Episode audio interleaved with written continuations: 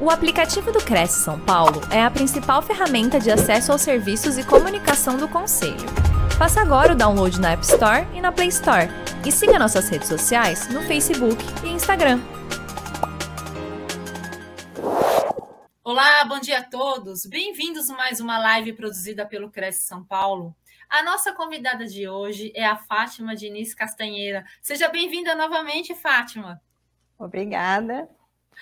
A Fátima, eu vou ler o seu currículo para os internautas, Fátima. A Fátima é advogada com especialização em direito do, dos contratos e larga experiência em contratos imobiliários. E o tema de hoje vai ser o risco das dívidas dos vendedores e dos antecessores na compra do imóvel. Fátima, seja bem-vinda. Boa palestra para você. No final, a gente retoma a nossa conversa.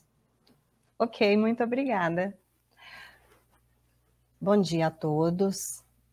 É, nós estamos aqui hoje para trazer um alerta, porque o, a, nossa, a nossa legislação tem uma brecha e nós estamos com duas correntes jurisprudenciais e uma delas é extremamente lesiva para os compradores de imóveis. Então, é, nós vamos mostrar hoje aqui a, essa evolução da, da legislação imobiliária e essa, e essa jurisprudência que representa um retrocesso, porque ela, ela, ela prejudica os compradores de imóveis. Vamos lá então no slide, eu vou mostrar para vocês, vejam aqui. Ah, o conflito o conflito entre o, o Código de Processo Civil e o Código Tributário Nacional. Então, é, existe esse conflito de normas, porque o, o, o Código de Processo Civil acompanhou a evolução da legislação brasileira de proteção ao comprador de imóveis. E vejam que, do nada, surgiu uma jurisprudência embasada no Código, de, de no Código Tributário Nacional, uma jurisprudência dois, é, baseada numa lei de 2005. Vejam. Em 2006, o Código de Processo Civil instituiu a averbação juiza, do, do ajuizamento da execução na matrícula do imóvel, para dar publicidade.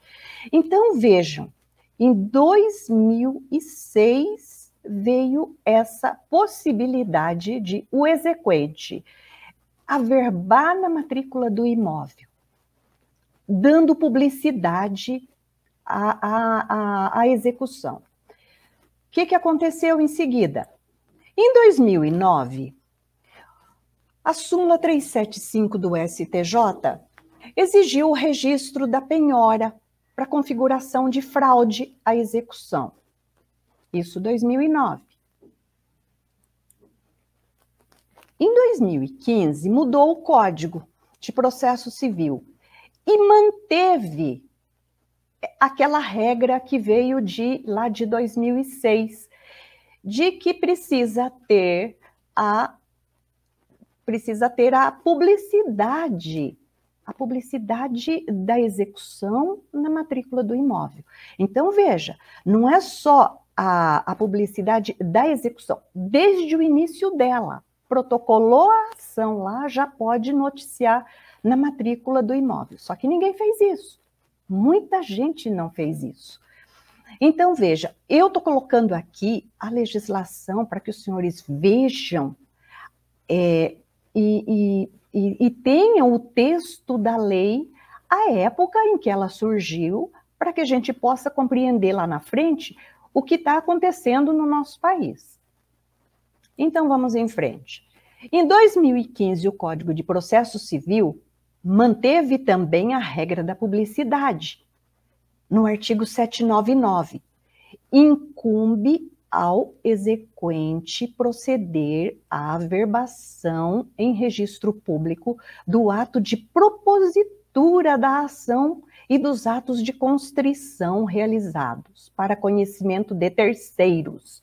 Esse para conhecimento de terceiros aqui nada mais é do que o princípio da publicidade e, ao mesmo tempo, a segurança jurídica de todo de todo o mercado imobiliário. Por que isso? Porque o imóvel é um bem. É o bem para muitas famílias, é, ele, o imóvel é o bem de maior valor. Às vezes a família gasta o produto de uma vida inteira de trabalho para adquirir um imóvel e não pode ser surpreendido com dívidas do, do antigo do antigo proprietário. Em 2015, surgiu o princípio da concentração na matrícula do imóvel. Ele veio através da Lei 13.097, no artigo 54 e seguintes. Esse princípio diz o seguinte: que o que não estiver gravado na matrícula do imóvel não pode ser alegado depois. E esse princípio foi muito, mas muito comemorado pelos juristas brasileiros. Muito. Foram muitos artigos publicados enaltecendo. Não, porque o cidadão tem que tirar certidões. Agora ele está livre disso. Ele não precisa mais tirar essas certidões. E parecia que tudo ia bem. Até final do ano passado, quando eu descobri que não. Princípio da concentração na matrícula do imóvel. A mesma lei que diz o seguinte: aqui é o texto. Eu coloquei aqui, não vou ler aqui inteiro para não tomar o tempo, é, deixo deixo aqui à disposição para que depois possam olhar com mais calma, com tranquilidade, olhar esse slide. Tem aqui o texto da lei, a época que ela surgiu, tudo direitinho. E então veja, eu só vou ler o, o, o, o chamado caput do artigo. Os negócios jurídicos que tenham por fim constituir, transferir, modificar direitos reais sobre imóveis são eficazes em relação aos atos jurídicos precedentes, anteriores, nas hipóteses em que não tenha sido registrado ou averbada na matrícula do imóvel as seguintes informações: registro de citação, averbação.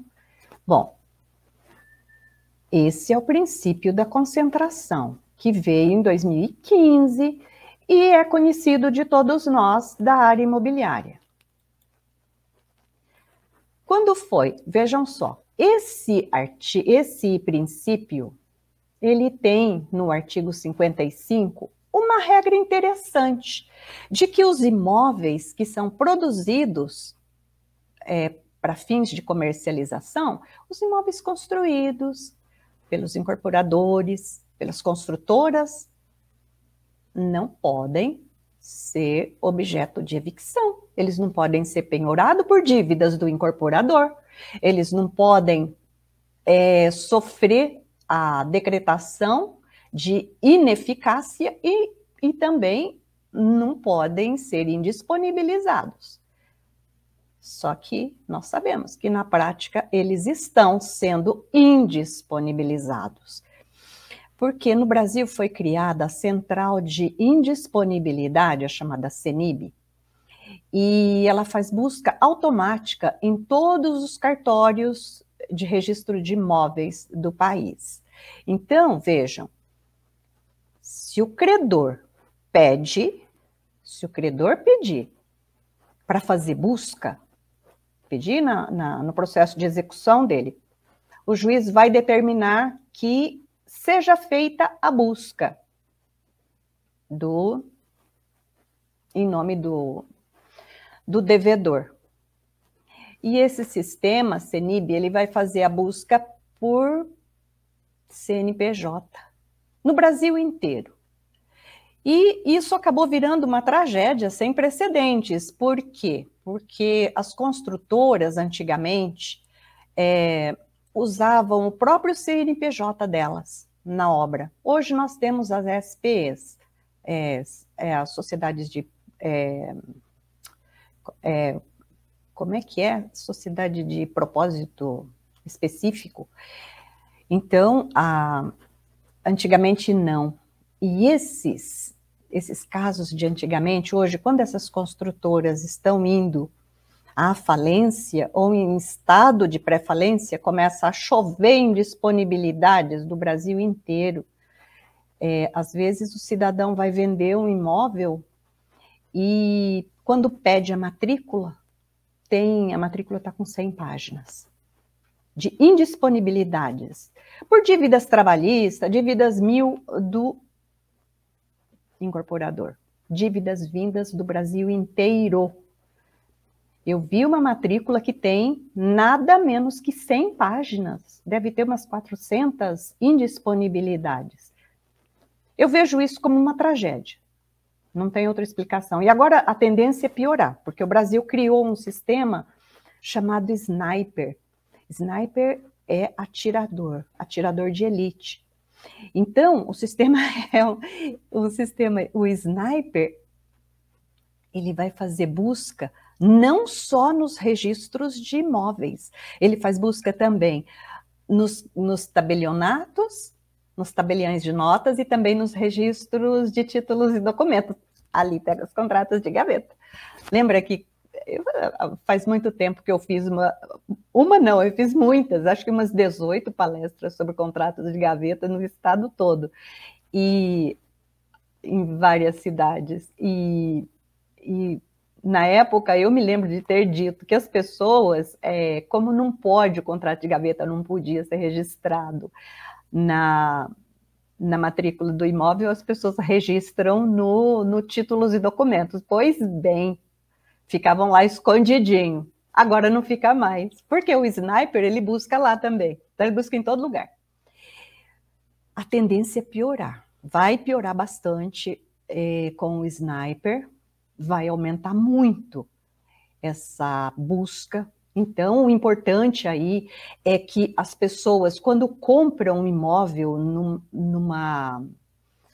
Às vezes compra na planta e, e daí para depois é, financiar. Registra, é importante registrar o contrato particular, porque na medida em que a pessoa, o comprador, registra o contrato particular, o registro da compra impede a entrada de indisponibilidades de penhoras na matrícula por dívidas do, do, do incorporador.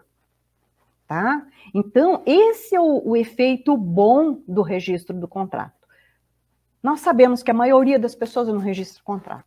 Registrar contrato nunca foi prioridade para o povo brasileiro, até porque é, tem um custo e as pessoas preferem é, é, às vezes até, não é que prefere, às vezes precisa comprar, fazer os armários do imóvel e acaba deixando de registrar o contrato. É uma pena, porque depois entra essa infinidade de, de pode ocorrer a entrada de, dessa infinidade de, de indisponibilidades, penhoras por dívida do antigo dono. Isso não acontece nos imóveis que tenham, é, em que tenha um, um CNPJ próprio. A construtora tenha feito, o incorporador tenha feito uma SPE e tenha um, uma, um, um CNPJ próprio. Ali só vão entrar as, as tudo que é receita e despesa só daquela construção. E mais ainda quando tem é registrado a, na matrícula é, a, quando o, o, processo de quando individualiza aquele aquele aquele empreendimento, o chamada a chamada afetação. Agora, casos antigos não faz não tinha isso e hoje o que nós temos é muita gente que na hora de vender o imóvel é surpreendida aí com centenas de indisponibilidades vindas de todo o país. Esse é um problema também atual que, que, que vem ocorrendo e que podia ser evitado. Ele só acontece, esse problema das indisponibilidades indevidas, eu considero indevidas, porque são, são dívidas do, do, do incorporador e muitas vezes dívidas trabalhistas. Então, veja, no imóvel, aliás, na compra e venda, todas as despesas anteriores à transmissão correm por conta do vendedor. Isso é regra. É regra da compra e venda. Não tem motivo para que isso seja passado do incorporador ou do vendedor para o comprador de imóveis. Mas infelizmente é o que vem ocorrendo. Bom, vamos em frente. E aí nós temos duas correntes jurisprudenciais no Brasil. Nós temos decisões recentes pela aplicabilidade daquela súmula 375 que nós vimos lá atrás, que exige o registro, que exige a publicidade. Então, é, a súmula é de uso obrigatório para todos nós, ela é, ela é o, o, o, resultado de múltiplas decisões proferidas pelo STJ, e quando tem uma súmula, nós temos que segui-la. Temos muitas decisões aqui recentes, é, inclusive, olha, temos essa daqui de 2020, temos uma outra de 2019, temos de 2017, e só que nós temos as outras também. Vamos lá.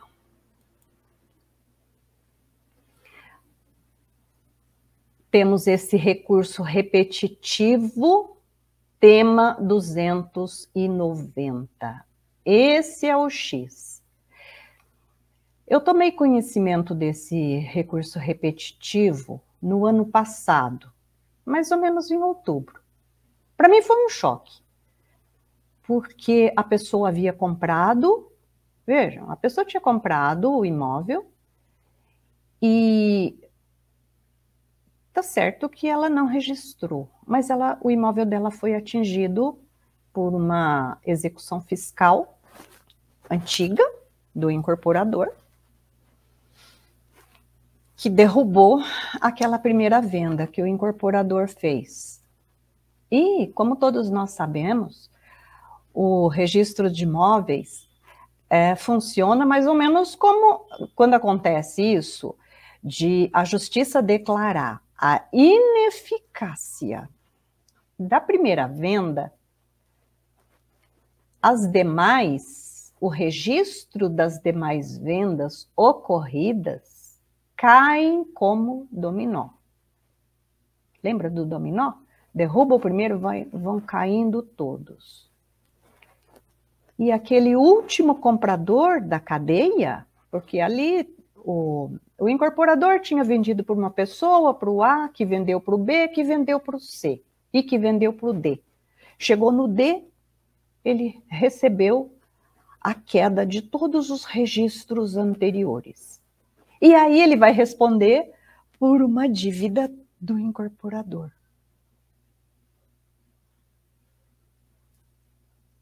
É uma afronta a, a toda, a toda a evolução do direito imobiliário do país. Quando eu vi essa, essa, essa decisão, eu fui pesquisar e descobri que esse recurso repetitivo vem sendo usado pela Justiça Federal, principalmente do TRF 3, aqui de São Paulo. O TRF 4 do Rio Grande do Sul, não. Então, veja, é uma, um problema grave, existem muitas decisões seguindo esse recurso repetitivo. E esse recurso repetitivo, ele está fundamentado no Código Tributário Nacional. Que em 2010 considerou como presunção absoluta de má fé a simples existência de dívida ativa em nome do vendedor. Então, se ele vendeu o imóvel e ele tinha uma dívida ativa, veja que nós não estamos falando de uma ação, de uma execução, nós estamos falando de dívida ativa dívida ativa que nem sempre foi cobrada. Porque se ela tivesse sido cobrada, ela teria sido pega. Quando nós pesquisamos, ah, nós pedimos a certidão de distribuição da Justiça Federal. É lá que ela aparece. Se tem uma dívida fiscal da Receita, de um tributo federal, vai me aparecer na certidão de distribuição da Justiça Federal. Teria lá uma execução. Se lá não tem, presume-se que esteja tudo bem. Mas vejam que aqui é, eles, é, esse acórdão é antigo, gente, é de 2010. Ele é anterior. Ele é anterior ao princípio, olha, ele é anterior ao princípio da concentração. Nós vimos o princípio da concentração entrou no Brasil em 2015. E ele, esse aqui é antigo, ele não podia estar tá, tá fundamentando é, outras decisões, mas ele está sendo copiado em larga escala. Vamos em frente. Vamos ver a, a origem disso. Código Tributário Nacional. Artigo 185. Presume-se fraudulenta a alienação ou oneração de bens ou rendas ou começo por sujeito passivo em débito para com a fazenda pública por crédito tributário regularmente inscrito como dívida ativa. Esse artigo foi incluído no Código por uma lei complementar, número 118 de 2005. 2005, é bem antiguinho. E qual é a pena? Parágrafo único. O disposto nesse artigo não se aplica na hipótese de terem sido reservados pelo vendedor, pelo devedor, bens ou rendas suficientes ao total pagamento da dívida inscrita. É assustador, mas isso aqui vem sendo aplicado nos dias atuais e em larga escala. Artigo 185-A. Continuando o Código Tributário. Veja, na hipótese de o devedor tributário devidamente citado não pagar nem apresentar bens à penhora no prazo legal e não forem encontrados bens penhoráveis, o juiz determinará a indisponibilidade de seus bens e direitos. Indisponibilidade. Comunicando a decisão preferencialmente por meio eletrônico aos órgãos de entidades que promovem registros de transferência de bens, especialmente no registro público de imóveis, e as autoridades supervisoras do mercado bancário e do mercado de capitais, a fim de que, no âmbito de suas atribuições, faça cumprir a ordem judicial. A indisponibilidade de que trata o caput deste artigo limitar-se-á ao valor total exigível, devendo o juiz determinar de imediato o levantamento da indisponibilidade dos bens ou valores excedentes a esse limite. Bom, esse parágrafo primeiro aqui, se ele funcionaria se ele tivesse vários bens. Se ele não tem outros bens, só tem um imóvel, o imóvel é, vai responder por isso. Então vejam que é uma regra de 2005, extremamente lesiva e que vem sendo utilizada. Bom, quando eu vi esse quando eu vi esse primeiro esse primeiro caso, eu fui pesquisar.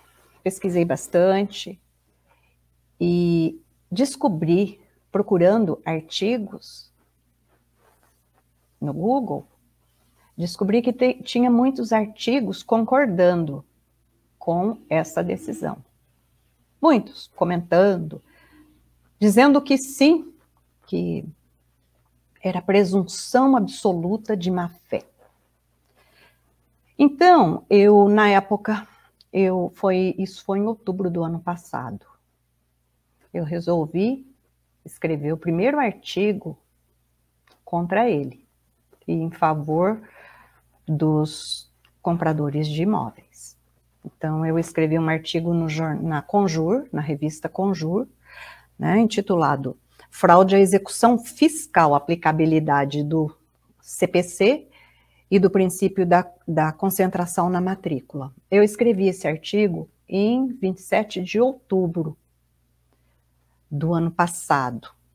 Mas não adiantou nada, ele continuou sendo usado. Mas o meu artigo está lá na revista Conjur. Várias pessoas é, leram e me mandaram e-mail é, parabenizando pela crítica. E é interessante isso. É interessante porque eu não estou mais na área imobiliária. É, assim, eu parei para fazer uma pesquisa de previdência, uma pesquisa gigantesca, e, e, e eu apenas escrevi aquele artigo porque eu achei que devia, porque realmente fica muito difícil o cidadão ser surpreendido por uma, por uma, por algo tão grave como essa, como essa decisão né? Perder o imóvel por dívida do incorporador parece incrível, mas é o que vem ocorrendo. Então eu achei por bem escrever o artigo. E escrevi o artigo. Está lá na revista Conjur. Bom, o porquê, agora nós vamos ver o porquê que esse recurso repetitivo ele é inaplicável. Por que, que ele é inaplicável? Isso são a, o que eu enxerguei. Pode ser até que tenha mais alguma coisa. No momento, no momento eu só enxerguei isso, mas enfim, vamos lá então. Esse recurso, veja, tratou da venda de uma motocicleta vendida através de uma cadeia de contratos particulares não registrados no Detran. Olha isso. Não era de imóvel então, a, não tinha por objeto um imóvel, mas sim uma motocicleta. E a motocicleta, os veículos automotores, não têm uma estrutura jurídica de proteção igual tem o imóvel que nós vimos aí, que foi construída uma legislação ao longo de desde o começo do século. Absurdo. Mas enfim,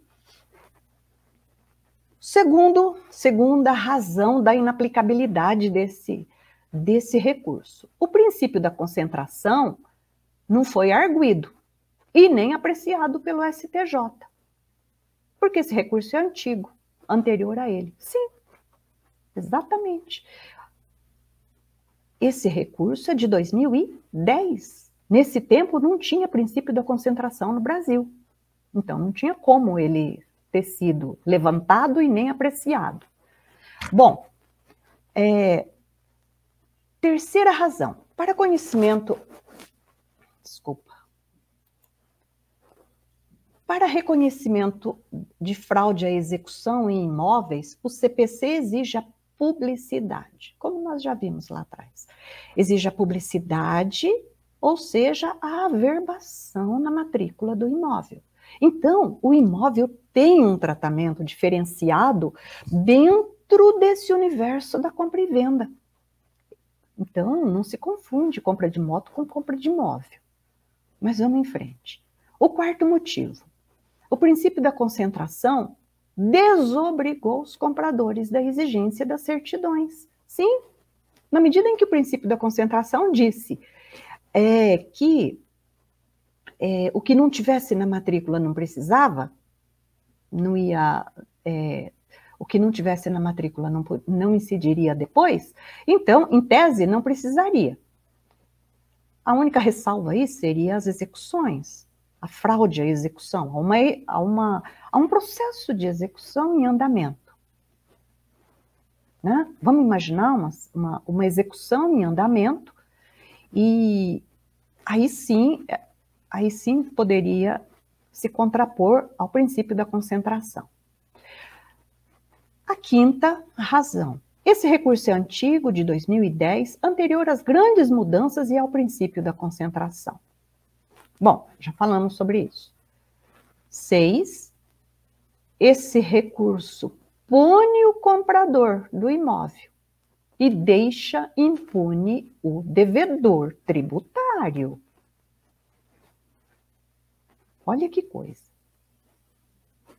Eu trabalho com, ao longo do tempo que eu venho trabalhando com imóveis, eu vejo que ah, nos, a população mais esclarecida é, é, normalmente registra os contratos de compra de imóvel na planta. Então, se eu pego um, um quando eu pego uma matrícula do bairro de Higienópolis, por exemplo, na matrícula mãe está cheio de registro das unidades vendidas. Até que, quando o imóvel é concluído, abrem-se as matrículas individualizadas e elas já saem em nome do comprador. Né? Isso não acontece lá na periferia. Primeiro por falta de dinheiro mesmo. As pessoas não têm dinheiro e não têm a informação da importância do registro para proteger o imóvel, para impedir a entrada na matrícula de indisponibilidades e de penhoras por dívida do incorporador.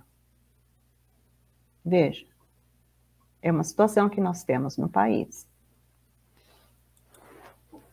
Inaplicabilidade do recurso repetitivo. Bom, olhando para essas decisões que aplicaram esse recurso repetitivo, eu vejo que elas são fundamentadas na, numa hierarquia de normas. Nós vimos lá atrás que esse artigo do Código Tributário Nacional, ele foi inserido por uma lei de 2005 através de uma lei complementar. A lei complementar, ela é hierarquicamente superior ao, aos códigos. Então, ela está num patamar mais alto, né?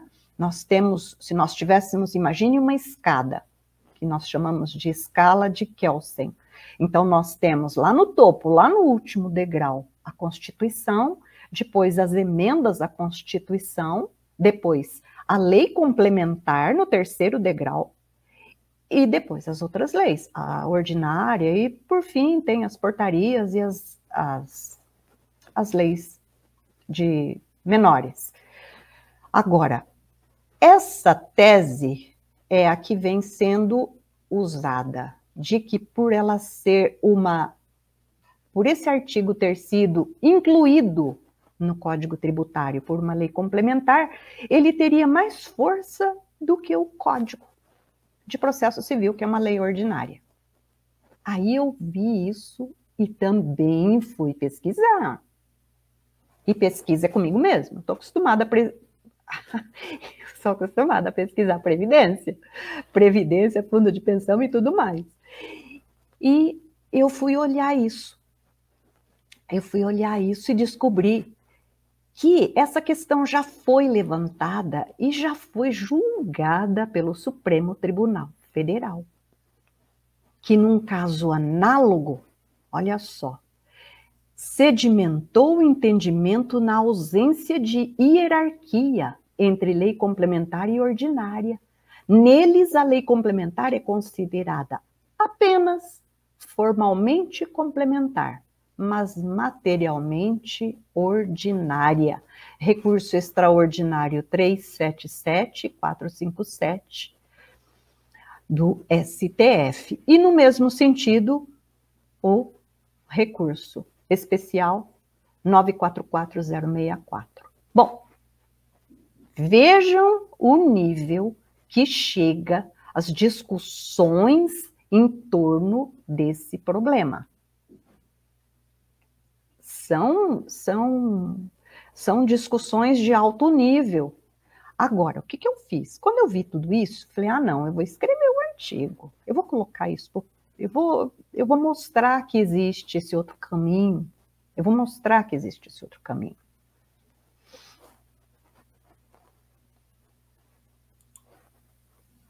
Bom, conclusão. O uso indevido desse artigo retrógrado do Código Tributário está punindo indevidamente os compradores de imóveis e deixando impunes os verdadeiros devedores tributários.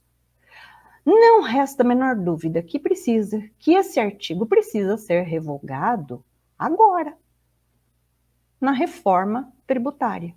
Precisamos acionar os nossos caríssimos, caríssimos parlamentares, né? deputados, senadores, para que eles façam esse favor de retirar esse artigo retrógrado, esse da, da ordem jurídica. Isso chama, no direito, isso chama antinomia, quando normas são, as normas são contraditórias, né? Então elas se chocam, porque o correto seria que a lei nova revogasse a lei velha. Nós não temos isso. Lamentavelmente, as leis são feitas e, e sem observar o que está em vigor, o que, que caminho a jurisprudência tomou. Um exemplo claro disso, muito claro, foi a, a, recente lei que nós tivemos aqui no Brasil, lei de a chamada lei do distrato, que determinou que a, as pessoas que rescindissem contrato perderiam uma grande parte do, do valor pago, e se tivesse, se o empreendimento tivesse é, registrado como regime de afetação, em que é aquele quadradinho, né, que entre aquele quadradinho que fica onde fica a, a receita e a despesa da, daquele empreendimento, o cidadão só vai receber lá no fim, depois que terminar, depois que a obra for concluída, e se a obra não for concluída, né? Veja, isso vai receber 50%.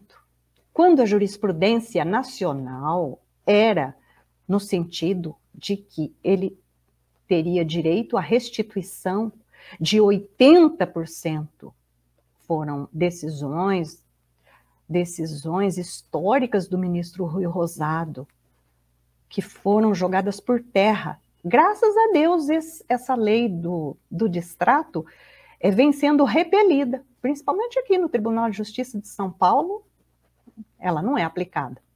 Muitos, muitos desembargadores não aplicam. Com muita razão. É perfeito que não, que não, que não se aplique. É uma lei injusta. Bom, que, que nós podemos concluir disso tudo que foi dito aqui?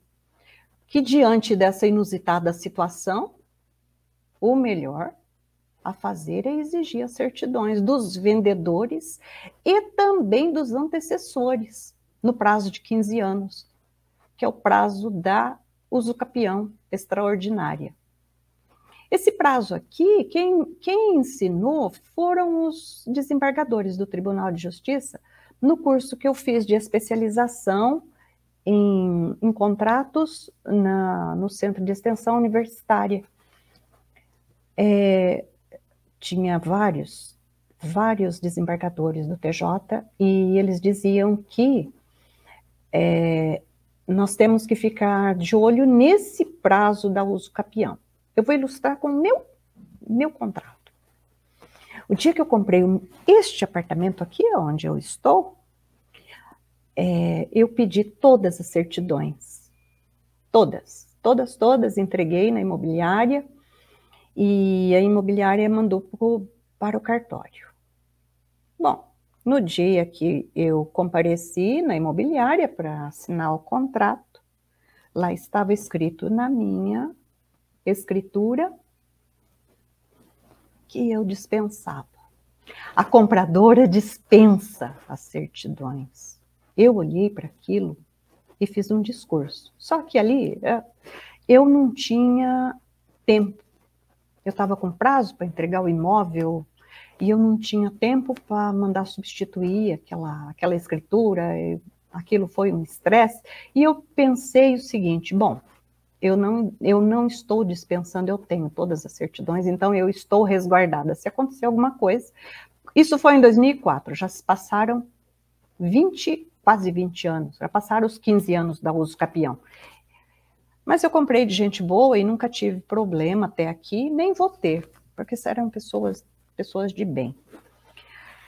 Mas é, nós sabemos que muitos cartórios, para não escrever na matrícula que foi apresentada a certidão, número tal, válida até tal data, certidão disso, daquilo, válida até tal data, eles escrevem simplesmente o comprador dispensa as certidões. Isso é um problema, porque a dispensa implica assumir riscos. Agora, no imóvel, nós temos a evicção.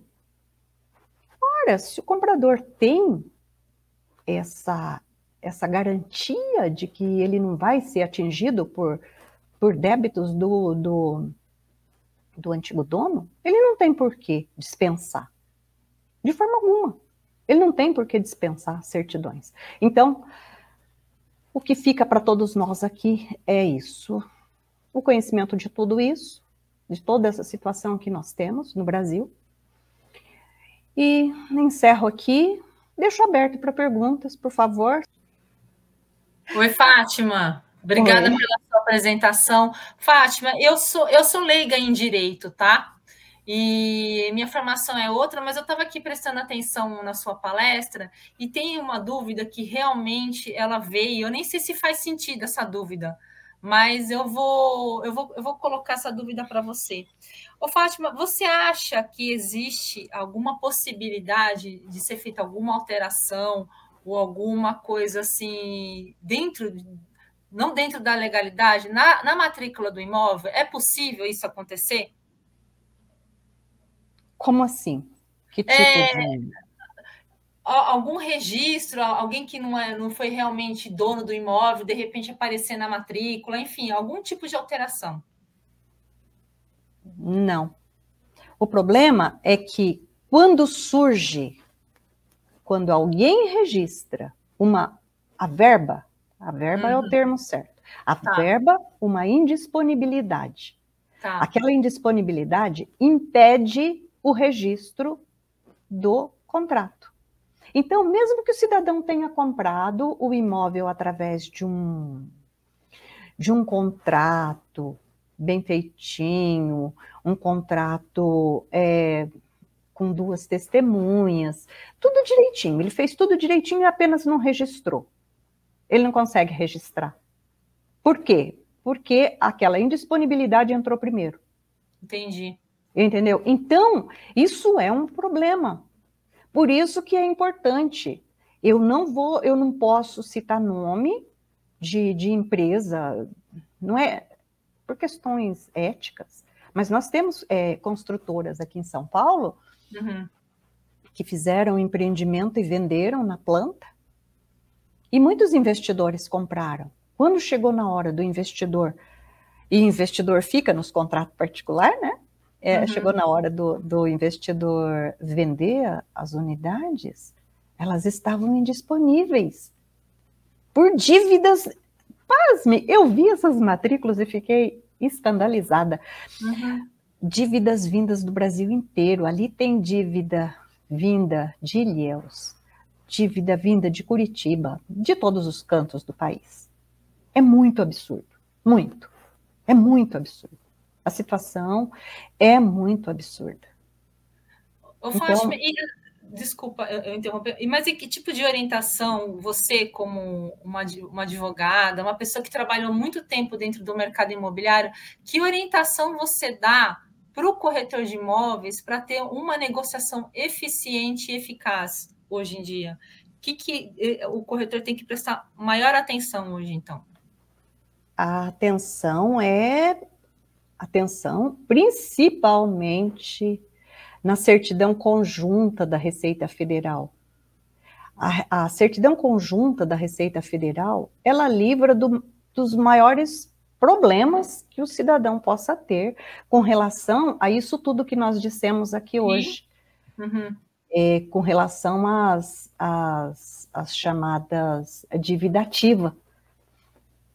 Porque lá no, no. E as dívidas ativas, elas têm uma. Toda dívida tributária, ela goza de, de sigilo. Então, quem está comprando imóvel não tem acesso uhum. a. Não tem acesso ao, à receita. Quando, quando o corretor entra no site da Receita, solicita certidão conjunta da Receita Federal, pessoa física ou pessoa jurídica. E aí aparece assim: ah, pelas informações que temos, é, não é possível emitir a certidão, entre em contato com o ECAC.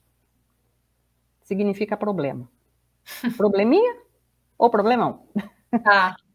Pode ser desde a falta de uma guiazinha de e-social, pode ser qualquer probleminha pequeno.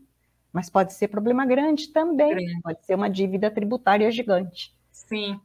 Entendeu? Então é isso. É, o cuidado, o cuidado é em olhar se tem ou não dívida ativa.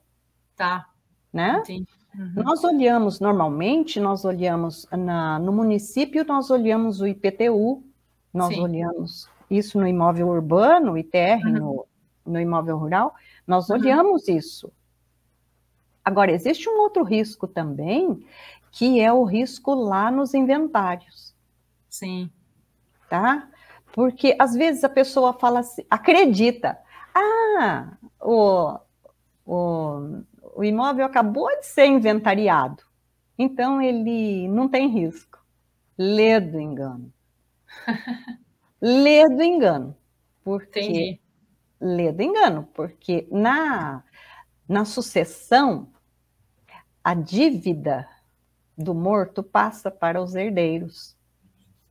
E não impede o inventário. Por isso tem muito juiz que não olha. Não olha se existe ou não dívida ativa. Isso não é olhado nos inventários. Sim. Inventário só olha para a dívida de PTU, a dívida do imóvel dívida tributária lá do imóvel. Não vai olhar para outra dívida de outra natureza, principalmente essas aí da Receita Federal. Não, não olha. Tem juiz que não olha, tem juiz que olha. Eu já vi juiz que é, é tão é tão minucioso que ele enxerga que a construção não foi averbada. Tem juiz que enxerga isso. E tem outros que não. Tem outros que só pedem certidão de tributos imobiliários e pronto já passa, já faz o inventário. E aí, o que, que acontece com, com os herdeiros? Os herdeiros não estavam na matrícula, não existe publicidade quanto a eles. Né? Veja a, que a herança ela só vai aparecer em nome do herdeiro na matrícula depois que registrar a partilha. Partilha. Uhum. Só depois que registrar a partilha. Antes disso, não. Agora, nesse meio tempo, pode ocorrer de aquele sistema que nós estávamos falando de, de busca, né? O sniper. O sniper, ele funciona, o, o, esses sistemas de busca, eles funcionam como uma teimosinha. Sabe a loteria, teimosinha, que toda semana ela repete o jogo?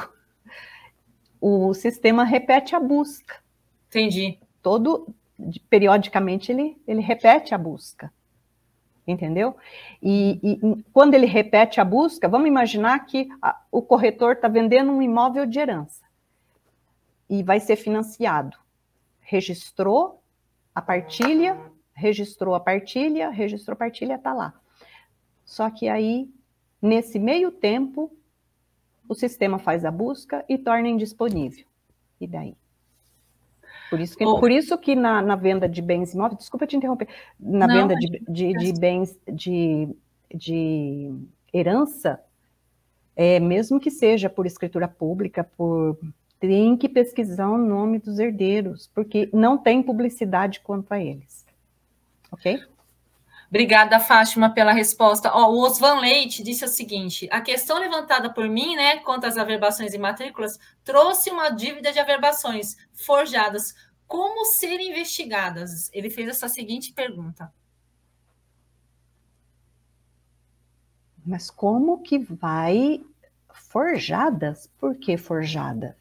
Como investigar? Essa dúvida dele é, ele falou assim, averbações forjadas, como serem investigadas? Existe a possibilidade de averbação ser forjada? Difícil.